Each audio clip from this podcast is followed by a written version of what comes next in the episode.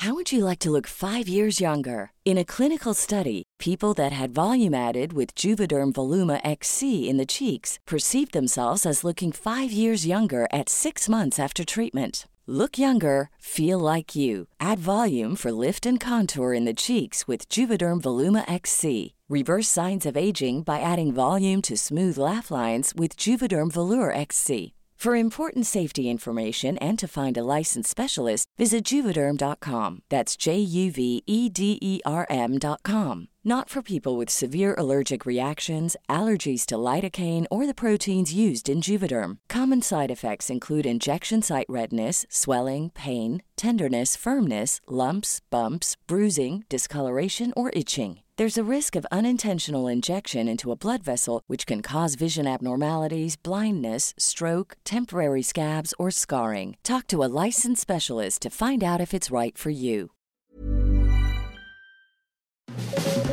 Las claves del mundo. El contexto internacional en Podcast OM.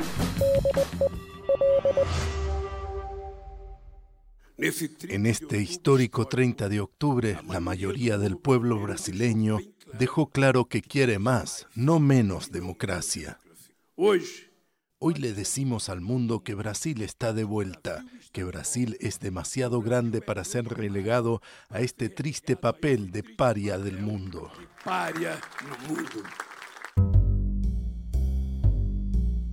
De limpiabotas y líder sindical a tres veces presidente de Brasil, Luis Ignacio Lula da Silva regresa de nuevo al poder,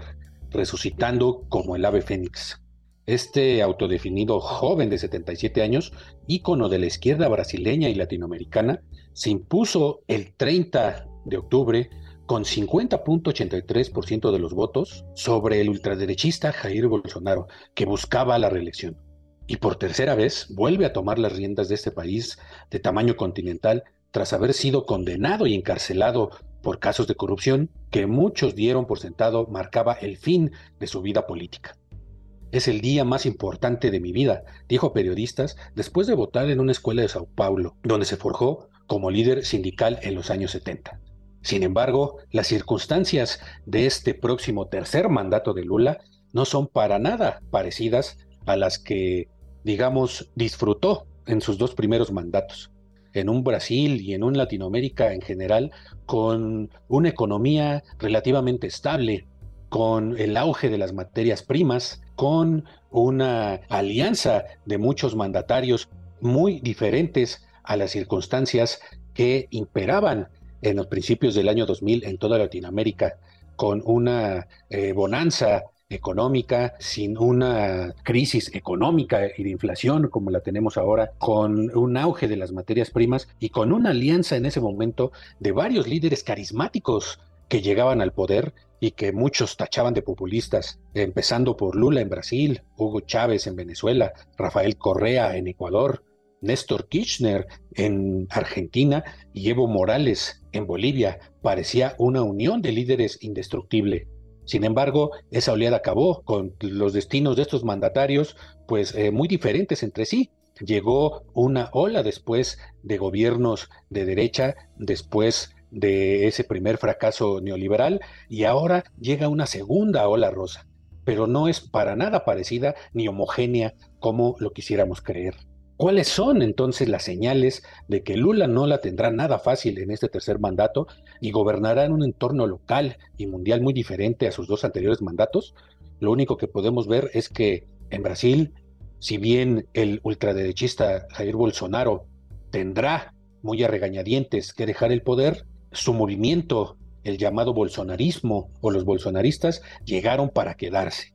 Y esta ola, que no es tan rosa, aparente, eh, como aparenta este triunfo de la izquierda de Latinoamérica, tiene matices que nos hacen prever que será una época conflictiva y Lula gobernará en tiempos especialmente complicados. De esto vamos a hablarle en este nuevo episodio de Las Claves del Mundo. Los saludamos como todas las semanas, con mucho gusto, Víctor Hugo Rico, editor de la sección de Mundo del Sol de México, y mi compañero y amigo Jair Soto, coeditor también de la sección de Mundo del Sol de México, con quien platicaremos sobre este triunfo de Lula, esta consolidación de la ultraderecha en Brasil, a pesar de este retorno de la izquierda, o no tan izquierda como lo veremos en estos momentos. Yair, ¿cómo estás? Víctor, ya sabes, como cada semana, un placer compartir el micrófono contigo en esta nueva emisión de las claves del mundo. Efectivamente, el segundo episodio de este tema de las elecciones en Brasil. Ya habíamos hablado en esta primera vuelta y ahora esta segunda vuelta se cumplió toda la, estadística de que Lula da Silva iba a ganar. Bueno, no con los, con los números que, se creía que iba a ganar y hablaban algunas encuestas de una amplia ventaja, pues eh, lo que vimos fue un ajustadísimo resultado de apenas eh, un punto porcentual eh, que sí hizo estremecer un poco ahí a las filas de izquierda de Lula da Silva.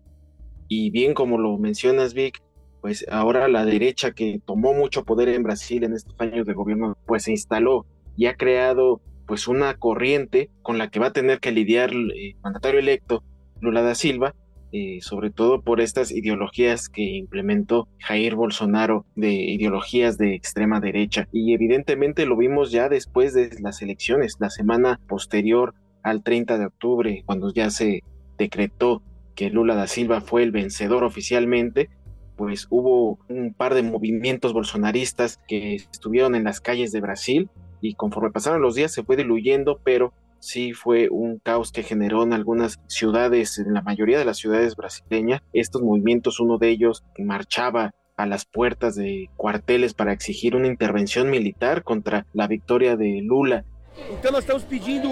Hoy pedimos, igual que en 1964, que se active el Código 142, que es el Código de Intervención Militar, para que nuestro país no se convierta en un país comunista. Exigían, en pocas palabras, un golpe de Estado, un golpe que incluso constitucionalmente ellos creían que o creen que está legalizado gracias a la Constitución. Y bueno, estas manifestaciones que fueron multitudinarias y también fueron de gran manera pacíficas, no dejaron de mostrar esta cara totalmente antidemocrática a un punto en el que reclamaron precisamente a las Fuerzas Armadas que impidieran el próximo primero de enero la toma de posesión de Lula. Exigimos seguir con nuestra libertad. En Brasil somos patriotas y no admitimos que un ladrón criminal nos gobierne. Nos gobierne.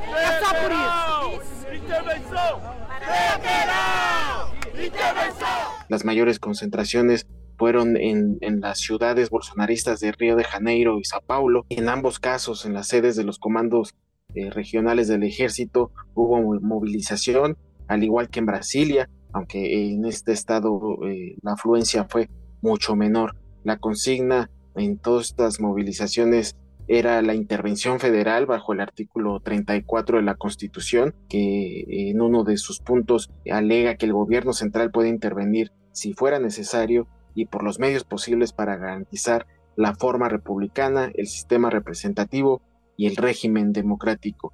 La excusa, según eh, carteles mostrados por estos manifestantes bolsonaristas, es que el gobierno de Lula da Silva iba, va a llevar a Brasil al comunismo y que también alegan que va a implementar un régimen, un régimen similar al que se vive en países como Venezuela o como Nicaragua. Eh, esto fue citado en varias pancartas de estos movimientos y que son ideas fieles al discurso eh, de Bolsonaro durante su campaña electoral, incluso durante su presidencia. Evidentemente también se, se, se denunció el supuesto fraude, una hipótesis impulsada por el presidente y que ya también fue negada inmediatamente tanto por la justicia electoral, todos los partidos políticos, las instituciones reconocieron inmediatamente que la victoria de Lula fue legal y al igual que varios eh, gobiernos extranjeros. Pero estas movilizaciones ah, fueron continuas a otra movilización mayor que eran de manifestantes de camioneros eh, que estaban alineados al bolsonarismo, que tan solo un día después de las elecciones del 30 de octubre bloquearon cerca de 600 carreteras en todo el país. Precisamente en 22 de los 27 estados del país se manifestaron, esto igual para protestar contra la victoria de Lula. Estas manifestaciones también eh, comenzaron a perder fuerza conforme pasó la semana posterior a estas elecciones y con la firme respuesta de la policía para disolver el movimiento, pero sobre todo también por el llamado que realizó eh, Bolsonaro dos días después de que guardó silencio y en este discurso reconocía que iba a haber una transición de gobierno, pero tampoco quiso hablar sobre su derrota, mucho menos habló de la victoria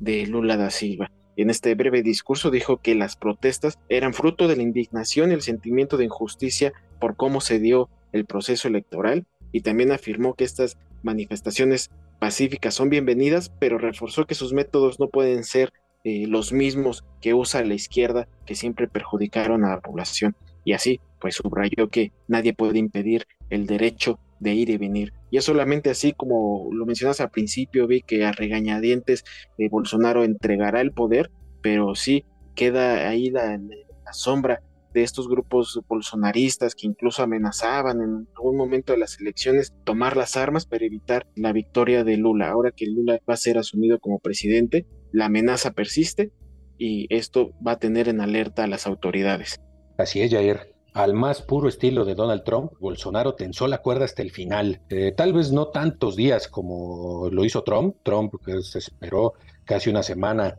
no para reconocer el triunfo de Biden, sino para ceder, digamos, en que sí estaba ya eh, dispuesto a iniciar la transición y a salir de la Casa Blanca. En este, en el caso de Brasil, como bien dices, no ha reconocido, no reconoció en su discurso el triunfo de Lula ni siquiera de forma directa reconoció su derrota, simplemente dijo, me ciño a la Constitución y ya en el momento en que los resultados iban dando poco a poco eh, la delantera a Lula el pasado 30 de octubre, pues se veía que iba a ser un panorama complicado. Si de por sí, de, entre el 2 de octubre que fue la primera vuelta y el 30 de octubre que fue la segunda vuelta, pues todo Brasil y no solo Brasil, sino Latinoamérica y el mundo estaban en vilo, ya que pues la ventaja de Lula era muy corta y al final se comprobó que que la, diferencia era eh, muy corta entre los dos aspirantes y había peligro de que Bolsonaro alegara un fraude. Al final, pues no tenía ninguna herramienta para poder alegar un fraude, no tenía ninguna prueba. Sin embargo, la duda ya estaba sembrada desde años atrás con el sistema de votación electrónico y sus partidarios, sin ver ninguna prueba en la mano que dijera aquí hubo anomalías, aquí hubo fraude, simplemente años de desinformación y semanas de desinformación entre la campaña para la segunda vuelta, pues rindieron su fruto. Y así Bolsonaro eh, se ha demostrado que tiene una sólida base de seguidores, de electores y de seguidores, que por eso decíamos que el bolsonarismo llegó para quedarse. Bolsonaro, después de que se decretó el triunfo eh, de Lula por parte del Tribunal Electoral, pues estaba siendo presionado por, sus, por su entorno cercano, no tanto por sus hijos, que son pues igual que él, disruptivos y pues casi digamos que anarquistas de derecha, sino por varios de sus ministros, diputados de, su, de la coalición que lo llevó al poder, le pedían que ya reconociera su derrota, no tanto porque ya quisieran levantarle la mano a Lula, sino porque veían en peligro pues el legado que dejaba, ¿no? No, no el legado de cómo gobernó Brasil, porque hay muchas dudas sobre el desastre que dejó en Brasil como gobernante Bolsonaro, sino como un movimiento político que tiene y que tenía una gran solidez. Más eh, de 50 millones de, de brasileños votaron por Bolsonaro y lo que se vaticinaba los candidatos que quedaron en segundo y tercer lugar en la primera vuelta, que reunían aproximadamente 8 millones de votos, los dos candidatos dieron su respaldo a Lula, sin embargo eso no se reflejó en la votación final. Esto, a pesar del triunfo de Lula, preocupa al Partido de los Trabajadores, al izquierdista Partido de los Trabajadores de Brasil, porque deja en una posición muy precaria el próximo gobierno y sobre todo porque no tendrá a Lula mayoría en el Congreso y todas sus políticas pues van a poder ser echadas para atrás por eh, la oposición, sobre todo liderada precisamente por esta coalición eh, bolsonarista. Entonces, eso obligó a la campaña de Lula a correrse al centro. Por eso decíamos al principio que una izquierda no tan de izquierda como en sus primeros dos periodos de gobierno llegará al poder en Brasil. ¿Por qué? Porque si no hubiera Lula corrido su campaña hacia el centro político, eh, es muy probable que no hubiera obtenido esos votos de diferencia que le dieron el triunfo, sobre todo buscando el voto de los evangélicos, pero también el de los católicos, que si bien en su mayoría estaban con Lula, pero también había ahí muchas dudas sobre qué tanto iba a repercutir esto en el voto. Y esto también hizo que Lula tuviera que dejar de lado uno de las grandes banderas de la izquierda, que es, por ejemplo, el derecho al aborto. Lula eh, se deshizo de ese, ese estandarte de las políticas de izquierda precisamente para congraciarse con el sector evangélico y con el sector católico. Entonces, desde ahí se empieza un poco a desdibujar esta izquierda que llega al poder en Brasil. Por el otro lado, también para congraciarse con los mercados, Lula tuvo que poner como su candidato a vicepresidente, su compañero de fórmula, a Geraldo Alckmin, que es, pues sus detractores lo llaman el helado de chuchú, así le llaman allá en Brasil, una desabrida fruta tropical. Esto, pues precisamente por su figura, pues más bien austera y adusta de este Geraldo Alckmin, que, pues si bien es un tecnócrata centrista, y tiene estrechos vínculos con el empresariado, esto pues fue visto con Lula como pues que no tenía de otra, tenía que de alguna forma eh, conectar con el sector empresarial, con los sectores financieros, precisamente porque estamos viviendo un entorno internacional en este momento sumamente complicado y muy, muy diferente al de hace 10 años o 15 años cuando gobernaba sus primeros mandatos Lula. Como lo decíamos en un principio, el impas económico que estamos viviendo ahorita es algo inédito, sobre todo porque viene aparejado con el gran eh, aumento de la inflación, el aumento de las tasas de interés de casi todos los bancos a nivel mundial, también pues eh, la guerra de Ucrania que está encareciendo toda la cuestión de la energía, de los precios de los alimentos y también porque Bolsonaro desmanteló el Estado brasileño, vendió muchas de las empresas paraestatales que soportaban al Estado brasileño en la época de los primeros mandatos de Lula, con lo que también financió muchos de sus proyectos, como el de Hambre Cero, que prometió que lo va a volver a reactivar. Sin embargo, pues ahora los analistas económicos dicen que no va a tener el dinero suficiente para lograr este milagro que había logrado, que incluso la ONU se lo reconoció, de haber acabado con el hambre en Brasil. En estos cuatro años de gobierno de Bolsonaro, el hambre eh, regresó a Brasil y se situó en niveles históricos. Ese fue uno de los grandes eslóganes de campaña de Lula, volver a acabar con el hambre. Entonces, pues por esto se viene eh, una época difícil al interior Brasil, eh, Lula no la va a tener nada fácil, y también está por el otro lado la cuestión de la política exterior, Jair, donde también eh, las cosas pues pintan eh, diferente, donde incluso Biden fue el primero que le levantó la mano a Lula y esto pues también este, por una conveniencia política del propio Estados Unidos. Sí, claro, hay que recordar que Bolsonaro siempre se confesó como un seguidor de Donald Trump, incluso con la victoria de Biden no reconoció Bolsonaro a la victoria de Biden, en algún momento habló incluso de, esta, este eh, discurso de Trump del fraude, y esto lo enemistó, lo distanció totalmente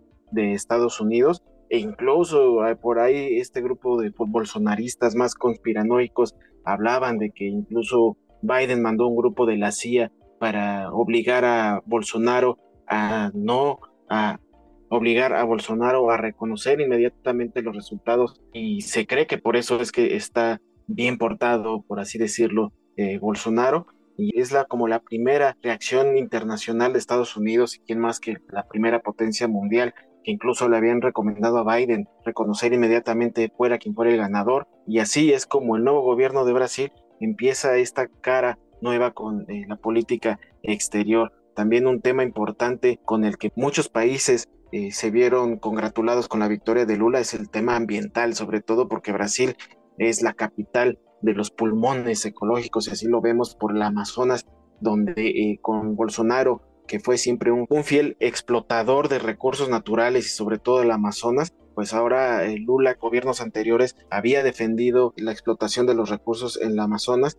ahora se prevé que se implemente esta nueva defensa de la mayor selva del mundo Incluso el gobierno de Egipto invitó inmediatamente a Lula da Silva a esta COP27, esta reunión de los líderes mundiales por el cambio climático, sin considerar a Jair Bolsonaro. Y pues es que las cifras no mienten. Mes con mes se hablaba de que se, eh, rompió un récord de la quema ilegal del Amazonas y esto pues no era bien visto por eh, países ambientalistas, incluso recordar que Bolsonaro también se distanció del gobierno de Emmanuel Macron, Francia siendo un país que e incluso aportaba recursos para la defensa, pues Bolsonaro rompió ese, ese acuerdo, incluso llamó intervencionista a Macron, pues ahora otra vez podemos ver un resurgimiento de estas relaciones diplomáticas con la Unión Europea en tema ambiental gracias a Lula da Silva. Por otro lado, en el tema de América Latina, pues sí, hablábamos y también lo mencionabas en un principio, Vic, de que pues ya América Latina está concentrando las primeras cinco economías de la región, pero también está desdibujado ya esta,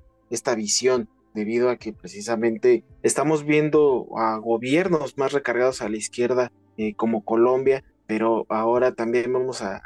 Chile que también se tuvo que inclinar más al centro y pues lo, mencionabas hace rato, Lula también tuvo que inclinarse al centro. Entonces, eh, hablar de una nueva marea, rosa, pues también es eh, un tema que podríamos poner entre comillas y sobre todo de que pues estamos viendo que realmente no es por una cuestión de que eh, la gente quiera a la izquierda en el poder. Expertos consideran que más bien se habla de un voto de castigo en el que el gobierno saliente pues es de alguna manera castigado porque no cumplió con las expectativas, no cumplió con las promesas y por eso la oposición más cercana es quien gana estas elecciones. Lo vimos reflejado, por ejemplo, en Chile con Boric, que arrasó en las elecciones y ahora estamos viendo que tiene una desaprobación inferior al 30%. Eh, sin ir más lejos, en Colombia, Gustavo Petro, que apenas hace dos meses y medio ganaba también al uribismo, pues eh, tan solo dos meses y medio después su aprobación cayó 10%.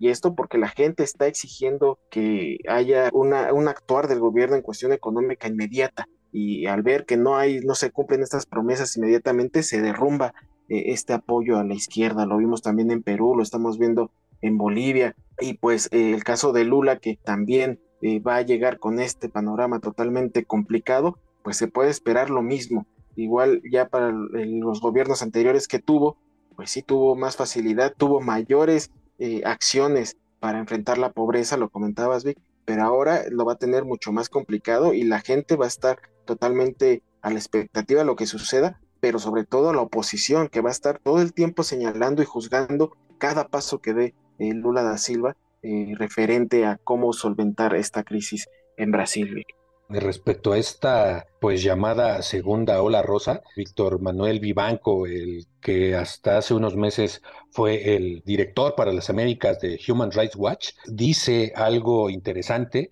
que más que una ola de, izquierda, que bueno, sería insensato no verla o minimizarla, si hay completamente una ola izquierdista en América Latina y que empezó esta segunda ola pues con el triunfo de Andrés Manuel López Obrador en México en 2018, después, como ya lo veíamos, con Castillo en Perú, con Arce en Bolivia, después de un leve ahí golpe de Estado que duró algunos meses contra Evo Morales, que lo obligó a dejar el poder. También en Honduras, con Xiomara Castro, en Panamá, también llega por primera vez en la historia de este país un gobierno de izquierda y pues que culmina con Argentina en el 2019 con Alberto Fernández y como bien lo mencionabas con Boric en Chile y con Petro, que es el más reciente antes de Lula. A pesar de de esta ola, eh, lo que ve eh, Vivanco es que es más un voto de castigo o una eh, suerte de alternancia en el poder que está buscando la gente,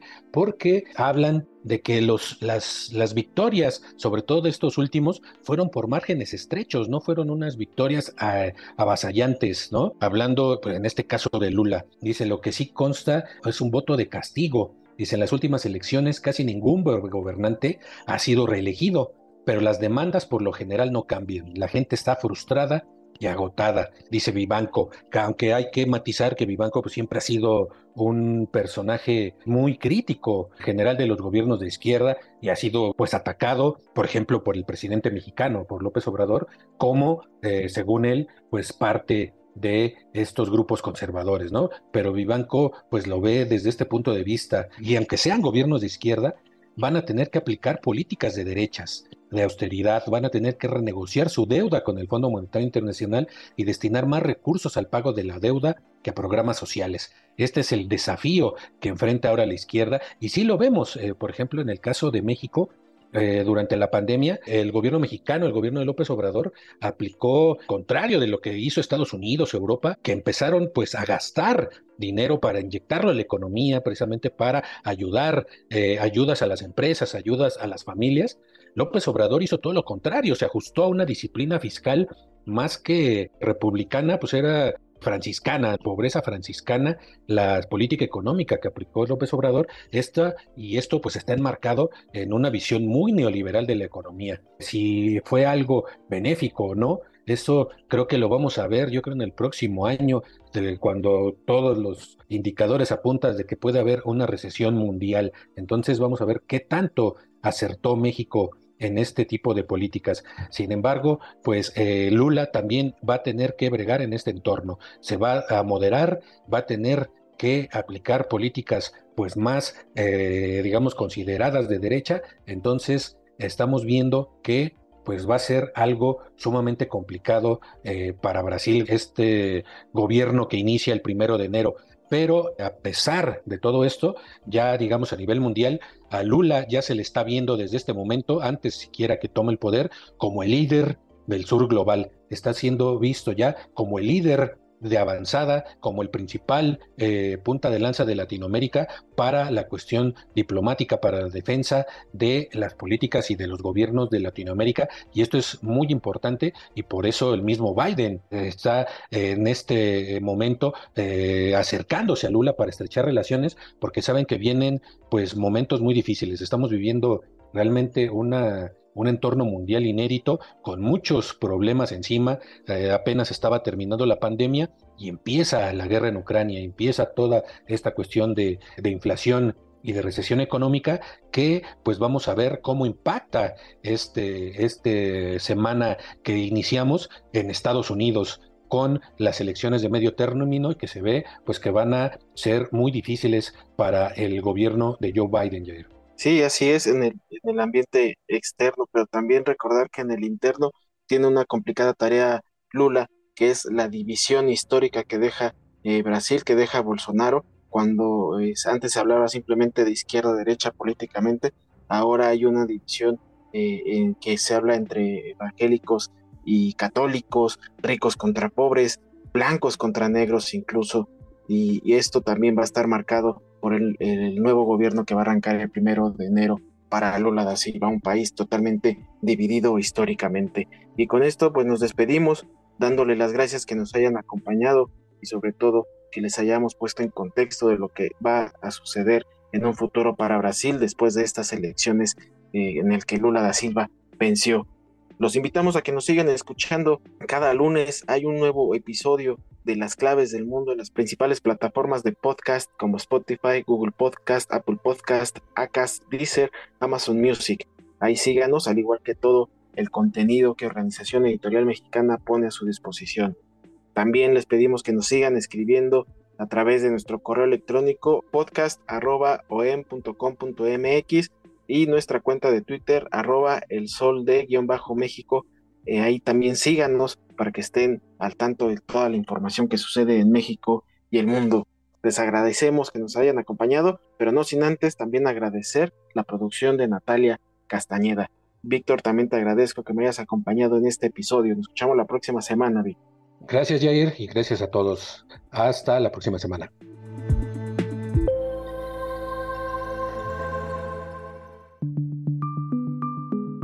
Esta es una producción de la Organización Editorial Mexicana.